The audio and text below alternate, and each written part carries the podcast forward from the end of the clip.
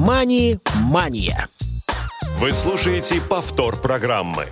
Здравствуйте, уважаемые радиослушатели! В эфире программа «Мани Мания». Сегодня понедельник, традиционное для нашей программы время, 12 часов и 3 минуты сейчас в Москве. Меня зовут Василий Дрожжин. Ну и я сегодня в программе не один, а ко мне пришла Ольга Хасид, и я рад ее приветствовать. Оля, здравствуй. Всем привет, друзья! Привет, Вася! Очень приятно сегодня пообщаемся, я надеюсь, и разберем один очень интересный вопрос. Да, безусловно, и призываем комментировать, писать тех, кто нас сегодня слушает. Для этого вы можете воспользоваться телефоном с номером 8 903 707 26 71 через WhatsApp и смс-сообщения, которые Ольга зачитает, если, конечно, они будут по теме. Ну, а какая же сегодня тема для тех, кто не знаком с нашими анонсами? Сегодня говорим о путешествиях и о их финансовой стороне, всем том, что может быть полезно для тех, кто собирается в дорогу, в России, за ее пределами, и хочет это делать не только получив максимум впечатлений и удовольствий, но и сделать это ну, с какой-то там выгодой и не потерять э, серьезных средств при всех этих э, штуках.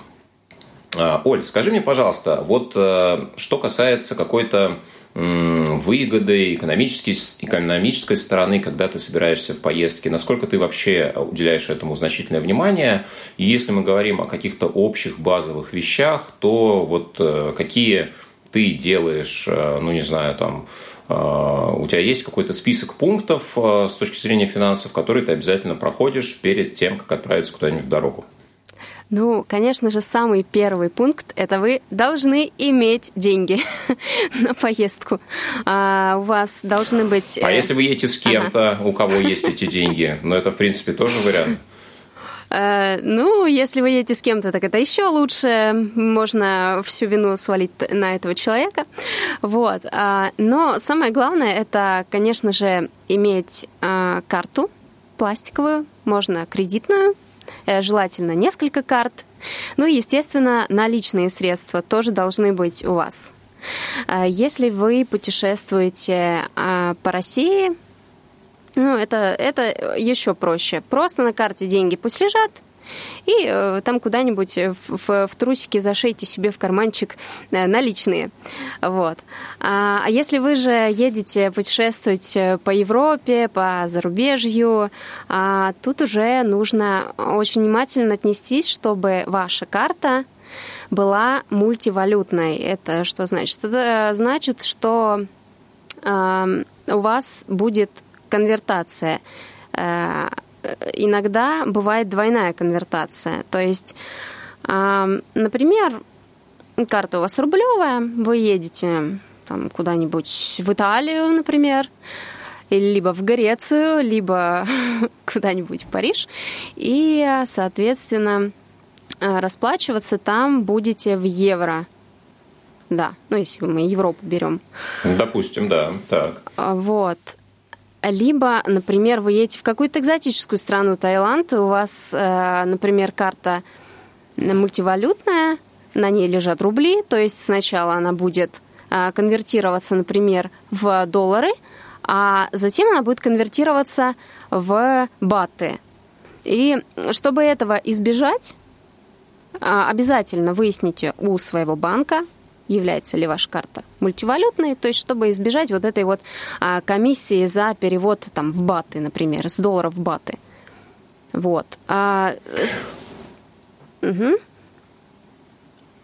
Ну, а, у меня просто, я сейчас пытаюсь поставить себя на место некоторых слушателей, у которых может возникнуть резонный вопрос, что такое вообще мультивалютная карта, а, почему нужно брать в дорогу карты разных банков, почему недостаточно, например, одной, какую лучше карту использовать, там, не знаю, дебетовую, кредитную, зачем все-таки а, наличные. Вот давай последовательно попробуем разобрать все эти вопросы. Ну, а, например, почему важно брать э, разные карты? Желательно разные карты, причем разных банков. Почему? То есть, когда мы с вами отправляемся в дорогу, особенно это характерно для а, зарубежных поездок, а, если мы не сходили в отделение или не позвонили в наш банк, то когда мы совершаем любую покупку за границей, она может быть расценена службой безопасности банка как некая подозрительная и операция.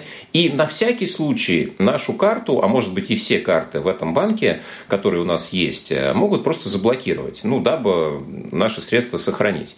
А, при этом, если у вас э, не всегда э, можно путем обычного звонка в банк э, эту операцию, ну, скажем так, признать нормальной, обычный и восстановить доступ к э, вашим платежным данным. Иногда для этого необходимо посетить отделение вашей кредитной организации. Если вы находитесь, как в нашем примере, где-нибудь в Европе, ну или вы, вы улетели э, в Таиланд, то вам, ясное дело, это сделать оперативно не получится. И если у вас нет э, других карт, снять наличные вы, разумеется, тоже не сможете с этой карты в данный момент, то, собственно, вам придется очень-очень сложно, да, как минимум. Вам нужно будет искать, кто вам сможет из родственников эти деньги отправить.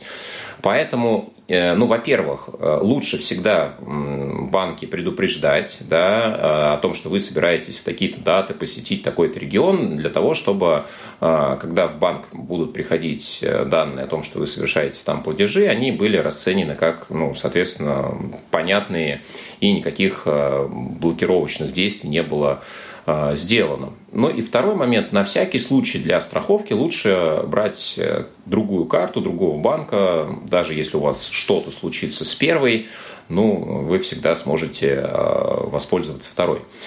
Еще один момент, да, мы уже в других передачах обсуждали, что, конечно, мы можем использовать физический пластик, но здорово, если у вас Виртуальная ваши карта. карты да, безусловно, каким-то образом либо через мобильное устройство, либо через умные часы а, ассоциированы с вашим гаджетом. И вы можете с помощью там, различных а, платежных систем, всем известных, а, да, Google Pay, Samsung Pay, Apple Pay, собственно, расплачиваться без того, чтобы брать карту с собой. Особенно это важно в целях безопасности, когда вы собираетесь э, в какие-то там незнакомые места за границей, и если вдруг у вас Э, по каким-то причинам э, вы потеряете карту, то ей смогут э, теоретически воспользоваться и ну, сократить тот объем денег, которые на ней в этот момент находились. Если же украдут телефон, ну, это, конечно, тоже неприятно, но, по крайней мере, к платежным данным, к вашим доступа иметь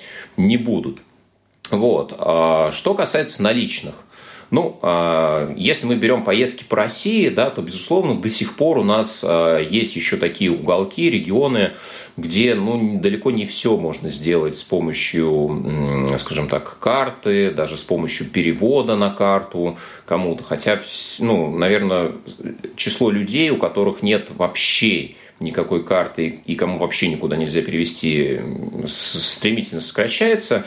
Но, тем не менее, я периодически сталкиваюсь с ситуациями, когда вот даже в Москве, находясь, э, мы не можем э, совершить оплату без наличных. Поэтому, если это какой-то дальний регион, еще важнее, если это какое-то место ну, далеко от э, районного центра, да, от столицы э, данной местности, тогда, безусловно, наличные вам пригодятся. Ну и за границей, безусловно, тоже э, в этой ситуации ну, какое-то количество местной валюты, если вы едете в Европу евро, да, если вы едете в Таиланд, то бад, бады, да. Кстати, какой курс бады, бада сейчас, не помнишь? Ох, нет, если честно, я не знаю, но он очень близок к рублю, насколько я помню.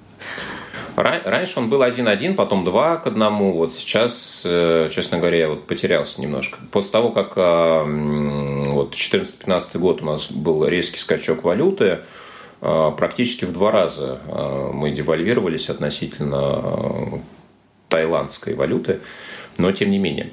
Хорошо, mm-hmm. что еще важно, да, если у нас э, э, ситуация, когда нам наличные деньги по какой-то причине понадобились за границей. Здесь важно понимать, что даже если банк, который выпустил вашу карту, банк-эмитент, не берет комиссию за снятие наличных в банкоматах, это не значит, что банкомат за рубежом этой комиссии не возьмет. А, то есть теоретически а, самим владельцам да, той точкой, которая обслуживает данный банкомат, может подразумеваться в любом случае комиссия за снятие наличных. Неважно, как сам банк к этой комиссии относится. То есть здесь вы понимаете, что это дополнительные издержки, связанные с э, вот, владением э, наличными деньгами, если вы заранее ими в нужном количестве не обзавелись. Так что здесь этот момент тоже стоит учитывать. Ну вот о размере суммы здесь вопрос дискуссионный. Я думаю, что сильно много наличных средств с собой тоже, ну, с точки зрения безопасности брать не стоит.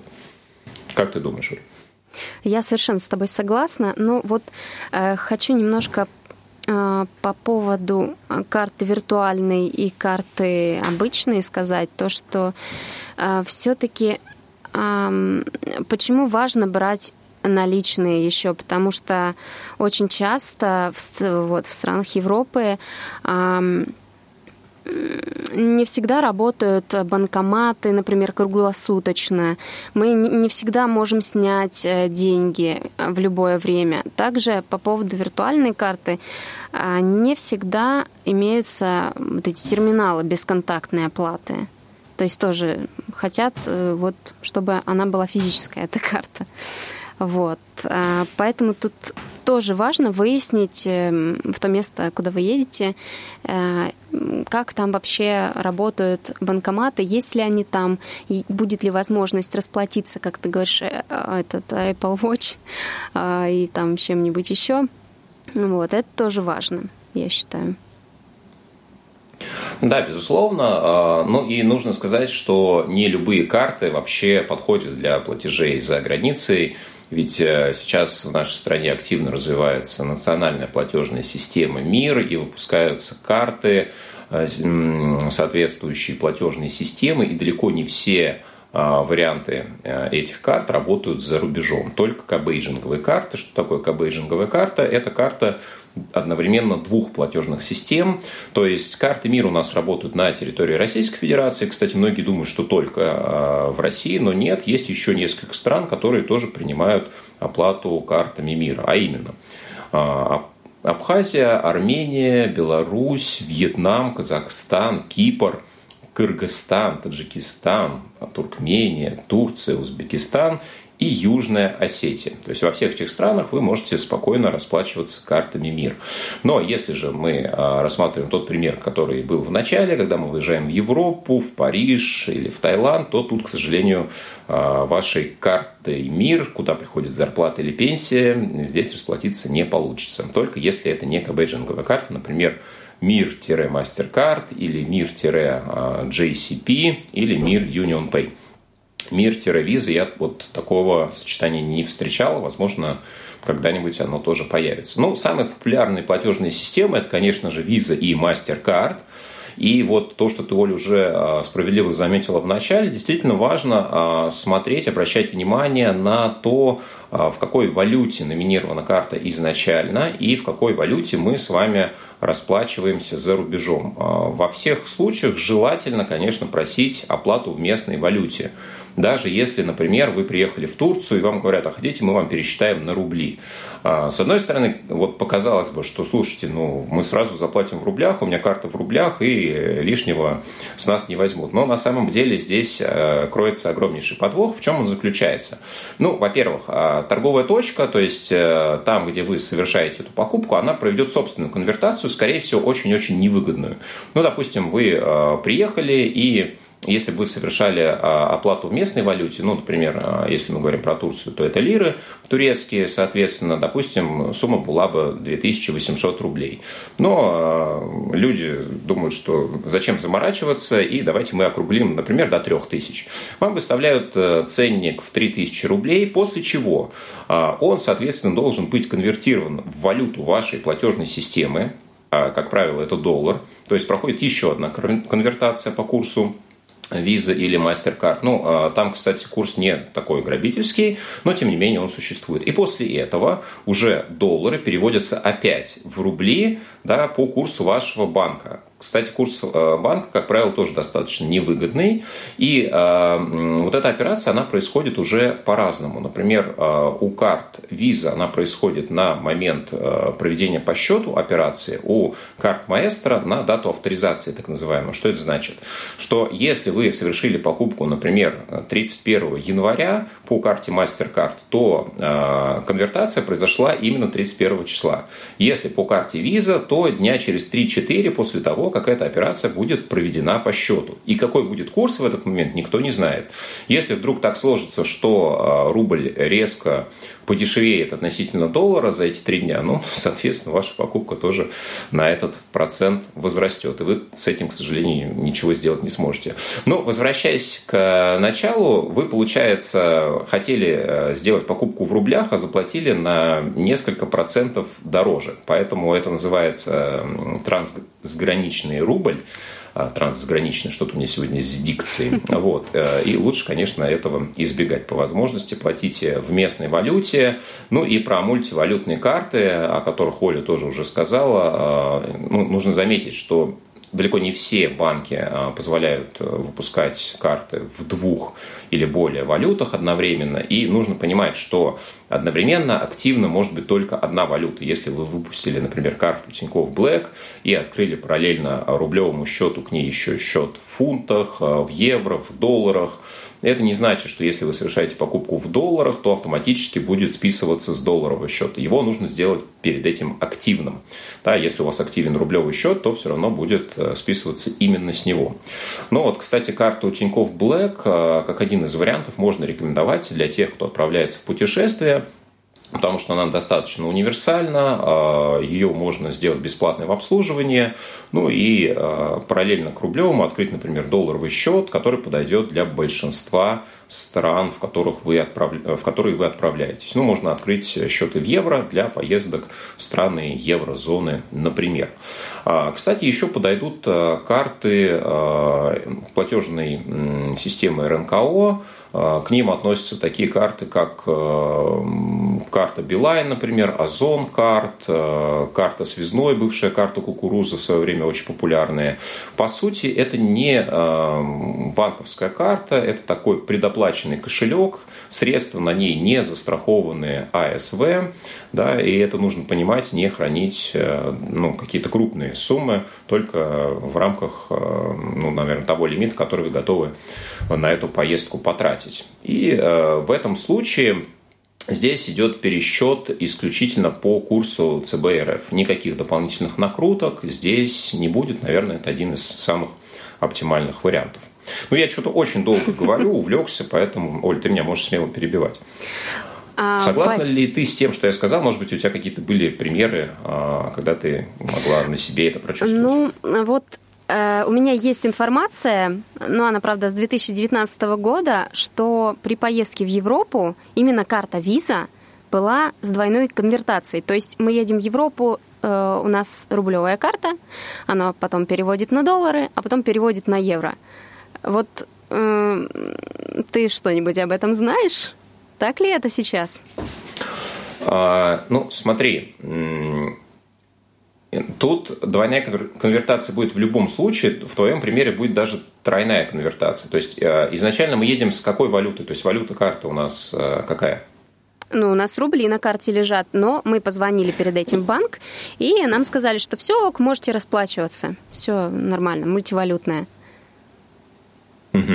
Ну, смотри, а вот что касается еврозоны, да, здесь э, тоже многие считают, что если мы едем э, в страну, где принимают евро, то лучше использовать карту, например, в евро. А, в каком-то смысле да. А что касается твоего примера, то если мы берем платежную систему Visa, да, здесь э, часто происходит путаница, потому что ну, MasterCard – это европейская платежная система, да, виза, соответственно, американская. И считалось раньше, что MasterCard э, лучше использовать для поездок по Европе, да, а визу, например, по остальному э, в страны остального мира.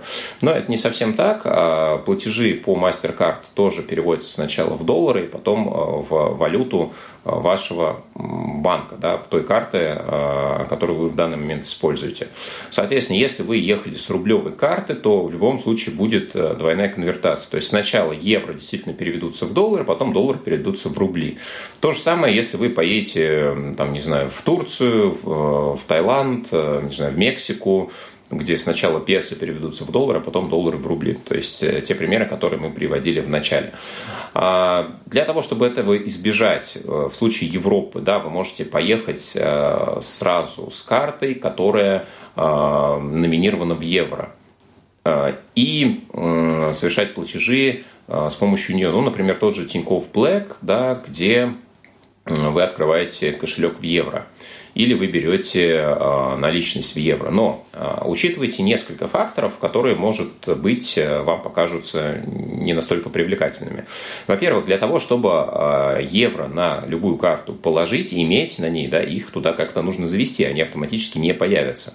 То есть вам либо нужно купить валюту за рубли физически, да, ее там, например, завести в отделение банка и положить на эту карту. То есть вы уже потеряете на разнице курсов как минимум на одной а, операции. Ну и когда вы вернетесь из-за границы, а, то есть у вас какой-то остаток евро тоже будет. И его тоже необходимо будет потом а, ну, конвертировать, например, в рубли, если вы не систематически посещаете Европу. Да? А, это, это первый момент. А, не всегда курс будет выгодный. А, не всегда вы можете найти ну, удобный способ пополнения карты. Да, евро вы купили, но вам нужно еще на карту куда-то э, это завести.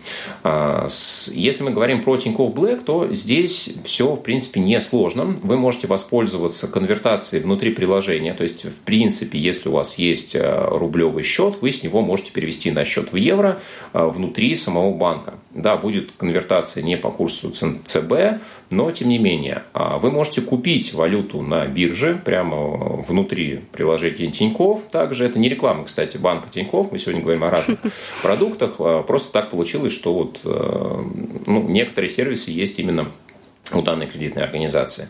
То есть, э, в том числе, покупка валюты на бирже, она тоже э, внутри Тинькофф доступна. В принципе, для поездок эта карта может быть интересной.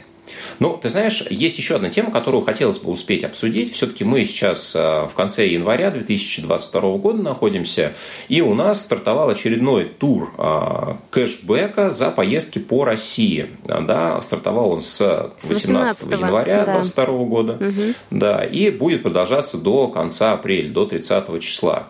Но при этом э, платеж вы должны успеть совершить до 12 апреля крайний срок.